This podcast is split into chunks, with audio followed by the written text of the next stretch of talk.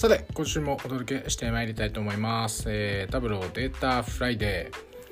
皆さんいかがお過ごしでしょうか？9月の13日金曜日でございます、えー、相変わらずですねお昼には更新できずに今18時40分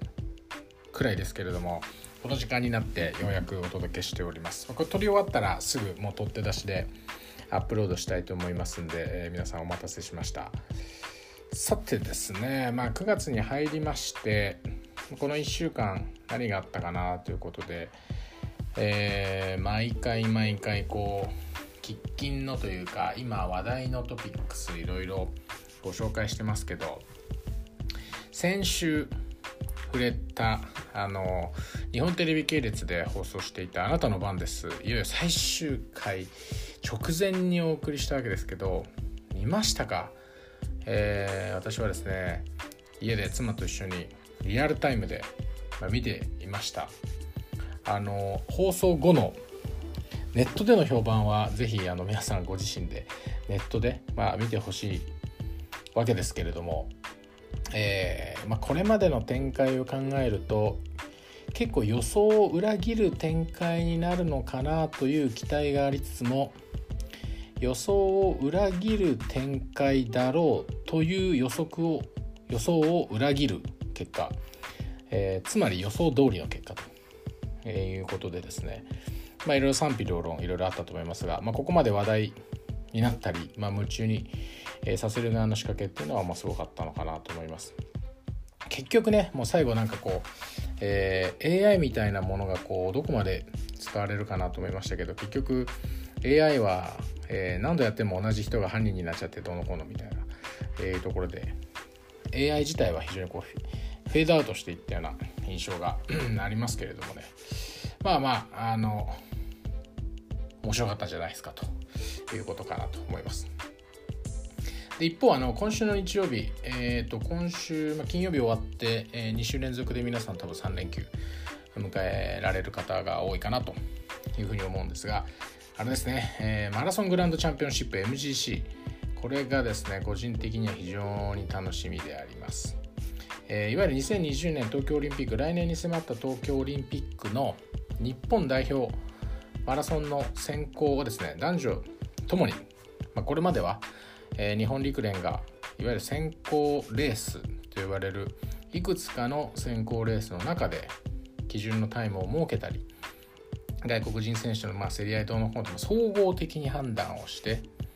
誰をオリンピックに派遣するかということを決めてたわけですが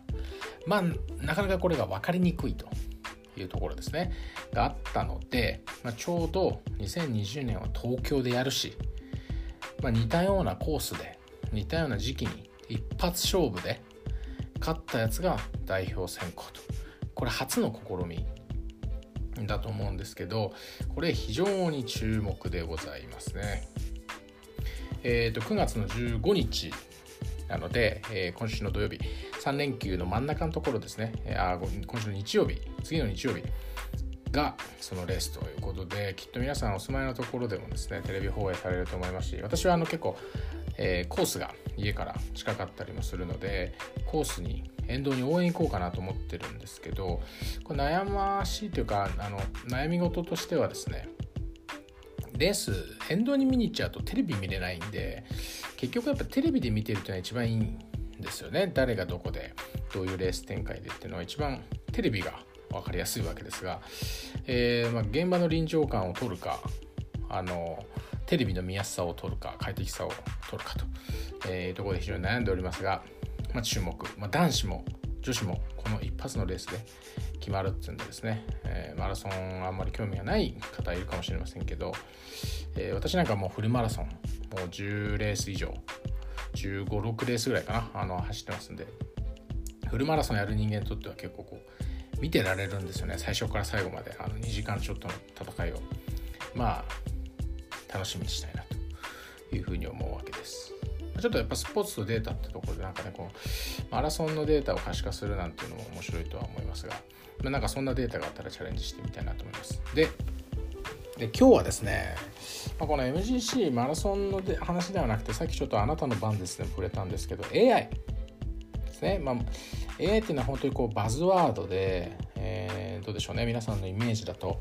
AI と聞くとなんかこう機械が何でもかんでも予測してくれるとか勝手にやってくれるとか夢のような世界。まさにこうドラえもんみたいな世界かなと思うんですが、まあ、実際今 AI 世の中で AIAI AI と言われているものの多くは、え、機械学習を使ったものであるっていうのは結構このデータフライデーでも何回かやりましたしデータフライデーの本当に初期の頃なんかで、えーと、岩橋さんをゲストに迎えて結構細かく解説してるので気になる方はもう一回その過去の放送回も聞いてほしいんですけどまあその AI ですね。その AI の中にもいろいろデータロボットとか、まあ、AWS とかあとはま GCP みたいなものもこういった世界に入ってこようとしてますけれどもグルーブノーツさんという会社が出されているですねマゼランブロックスという機械学習のプラットフォームがあります。でこれに関して、えー、最近さっきさっきも出てきましたうちの岩橋がですねタブローとマゼランブロックスを連携してみようという記事をタブローから始めるデータサイエンスというブログに上げてくれていまして今日はちょっとそれをフィーチャーしてですね、えー、ご紹介したいなというふうに思います、まあ、ポイントになるのはタブローは BI ですね。セルフサービス BI とか、まあ、ビジネスインテリジェンスの頭文字を取って B と I で AI っていうのはアーティフィシャルインテリジェンスとか、まあ、オーギュメンテッドインテリジェンスとか、まあ、アーティフィシャルインテリジェンスっていうの頭文字を取っているようなことが多いかなと思いますがこの BI と AI ってまあ皆さんどういうふうな位置づけで捉えられているでしょうか。BI は BI の世界、えー、あるいは AI がもうあったら BI なんかいらないんじゃないかと。そういうようなえイメージを持たれている方もいるかもしれませんね。こう AI が本当に全て機械が人間がこう考えたこと知りたいことやりたいこと、えー、いろんなリクエストを要求に対して自動的にこうやってくれるっていう世界になれば、まあ、BI はいらないんじゃないかっていう発想も分からなくもないですが実際はですねこの BI と AI というものを一緒に使っていくことによって相乗効果が出るというシナリオで、え今回その岩橋が書いたブログが構成されています。で実際にブログ記事はですね、えー、インターネットに公開されているのでタブローから始めるデータサイエンス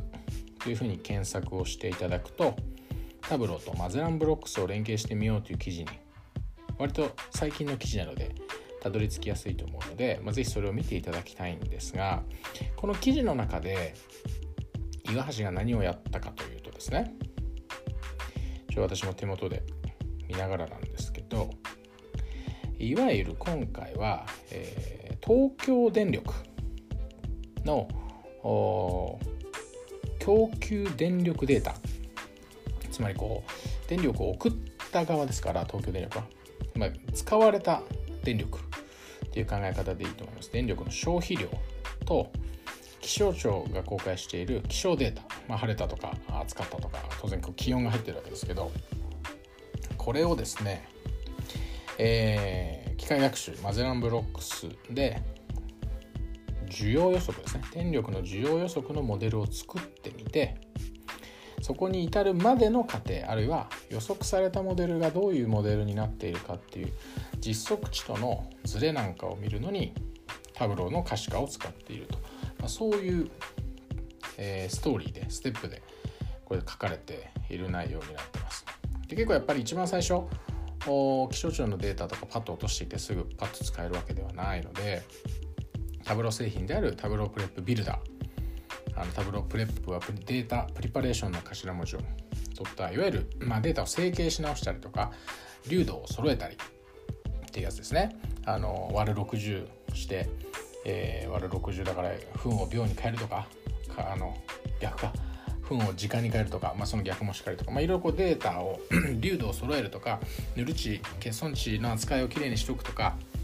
まあ、いろんなデータをこうまとめてですね、まあ、いわゆる大復調みたいなものにして分析しやすく、まあ、まずはこれをやってるんですよね。でまず何をやるかというといわゆる機械学習にこう予測モデルを作ろうと思った時にどういう処理が必要かというとまず何を予測したいかを決めないといけないですねこれを当ててほしいというもので今回の場合はいわゆる東京電力の供給量電気の消費量を当てたいので、それをまゴールにしましょうと。で、それをなんだろうな当てるために因果関係がありそうなものっていうのを、学習させるわけですね。えこれまあ特徴量を学習させる、まあ、説明変数っていうふうに言って言うようにしますけど 要はこのデータとこのデータとこのデータとこのデータが、えー、電気の使われ方に非常に効いてくると関係性があるというところを、えー、きちんと確認した上で学習をさせてあげないといろんなノイズが入っちゃうと当然予測は外れるんでまずその特徴どういうところに特徴があるかどういうデータと因果関係があるのかっていうのをタブローデスクトップで可視化をして、えー、学習させるデータを決めるというところですね。でよしじゃあ実際の電力の使われ方はこのデータとこのデータとこのデータが非常に関係していそうだということが分かったらですねそれを説明変数、まあ、学習用のデータということで今度はマザランブロックスに渡して機械学習側に渡してじゃあ今後 同じような気温だったり何だったりっていうものが来た時にどれぐらい電力が使われるかっていうのを予測してちょうよというふうに渡すわけですわ。でまあブログの記事の中ではですねそれそういう手順をステップバイステップでこうやっていくんですよね。でそうするとやっぱりまずどうだったかっていうところの理解で見ると例えばこう時間帯ですね朝早いとかあ昼間夜とかあるいは曜日によっても電力利用の差があると。これはイメージつきますよね。例えば、えー、お昼だとすると多くの人はオフィスに行ったり職場に行ったりするんで家庭の電力量は動かないわけですけどまた 夜になってくると人が戻ってくるとかですね。そういうのがやっぱあるわけです。そうするとじゃあ時間帯っていうのは説明変数として使えるなとか曜日っていうのもちゃんとこう、えー、電力の消費に影響を与えるものだということで学習させなきゃいけないなとか。あとは、えー、カレンダー。日付だけだと分かりにくいですけど祝日っていうのでもこう動きが違そうですよね。消費が変わってきそうなのでこういうものをですね人間のこうイメージをしながらいろいろこう学習させるところにマゼランブロックスを渡してでこうフローデザイナーというツールを使ったりしてですね予測モデルパパパッと作るわけですね。でその様子は全部こうブログにもうなんだスクリーンショット付きで書いてあるんでちょっとトライしたいっていう方はですね、ぜひこれ、記事をかけてやっててほしいんですけど、で、えー、まあ、バーッと回すとですね、マゼランブロックスが予測が出てきますと。で今度予測が出てきたものに対して予測が本当に合ってるか合ってないかっていうのは確認したいですよね。そうしないと使いにくい。なので、えー、学習させたデータとは別のもの。を今度はその予測モデルに与えて予測をさせるんですよねそうすると、えー、答えはもう分かってるものだったりするんで予測の値と実績の値っていうのがどういうふうに重なり合うかああるいは重なってないところはズレがあるってことなのでそれを、えー、計算式で差分を出したりしてどこがずれているかなんかをこう見るんですね。でこう面白いのは 誤差を見るとですね例えば8月の、えー、中旬くらいっていうのはあのへこんでるんですよね。電力供給まず差分が大きかった。まず予測と実績の差分が大きい。で8月の中旬は電力の消費っていうのはギュンと下がる。実際は。8月の中旬頃ですよ。でこれ東京電力です。でこれなんでかっていうといわゆるお盆ってやつですよね。でお盆は、えー、東京電力の電力供給量という考え方からすると、まあ、みんなこう地方に帰省する人が多いわけです当然えー、各地方から東京ディズニーランド含めて遊びに来るっていう方も多いと思うんですけどやっぱ東京から出ていく人が多いので、えー、東京電力管内の電力消費って実はお盆はぐっと下がると。でこれはデータだけでは分かんないんですよね。これ人間が、まあ、日本人、え、なら分かる。これアメリカ人が見ても分かんないですよね。だからやっぱこうビジネスの理解とデータの理解っていうのは ここでもですね密接に絡んでいてやっぱデータだけを見ても分かんないことまあ、そこに意味付けをするのはやっぱり日本日本人じゃない人間だけができることなので、まあ、非常に面白いことだなと思います。なので、えそこをまた新しくモデル予測をの精度を高めようと思ったら、まあ、そういうフラグを作ってあげるとかあとはもう一つちょっとずれたのは実際にこう散布図なんかを引いてみると気温が30度ぐらいを超えた日ってなるとこう誤差が大きくなる。しかもこうプラスに触れるってことなんでつまり予測よりも電力消費が大きい、えー、いうような結果が出ました。で、えー、気温30度を超えると大きくなると。より予測よりもいっぱい使われるってことですね。なので、まあ、つあの30度っていわゆるこうなんだ猛暑日な,、ねね、なんとか日って言いますよね。あの暑い日。でそれを、ま、フラグとしてまた作ってあげて30度を超えたらもっとこう伸びるんだとかですね。いわゆる25度から28度に上がった時の電力消費の伸びと30度から35度に対しての電力消費のカーブっていうのはま違うと。いうようなことをまた予測モデルを作るのに学習をさせてあげると予測モデルの精度がどんどん上がっていくと。いうことをこのブログで一生懸命岩橋が書いてくれています。でこれ非常にこういわゆるデータサイエンスを日常的に増そうと思った方々にはこの一連のアクティビティというかトライは非常にこう重要な観点でまず必要なデータを集めてくる。でそれがそのまま使えないケースが多いのでタブロープレップでまずきれいにする。でそれをまずタブローデスクトップに食わせて今どうなっているかっていうのをしっかり見る。どういう特徴があるのかどういう傾向があるのか。それをきちんと見て分かった上でそこからじゃあ予測モデルを作る。で予測モデルが出てきたものに対して出来上がった予測モデルがどうだったのかっていうのをもう一回検証する。で検証するとやっぱり予測と実績がずれるところがある。でこのずれがあるところはやっぱ可視化してる方が見つけやすいですね。重なりが大きいとか小さいとか。でそこからまたこう予測モデルの精度を上げるために細かいチューニングって言ったらあれですけど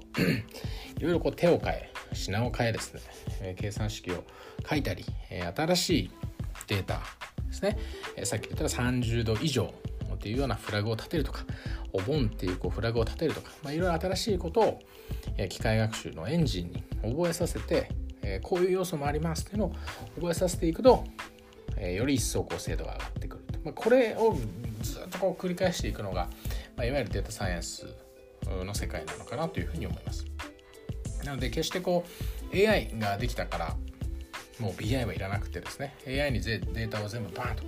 持ってるやつをバーンと放り込めばなんか欲しいデータがパッと出てくるって言ったらそうでもないしやっぱり現時点においては BI が果たす領域は多分には、まあ、BI というかもタブローが果たす領域というのは非常に大きなところであると思いますし、まあ、当然機械え学習の予測みたいなところは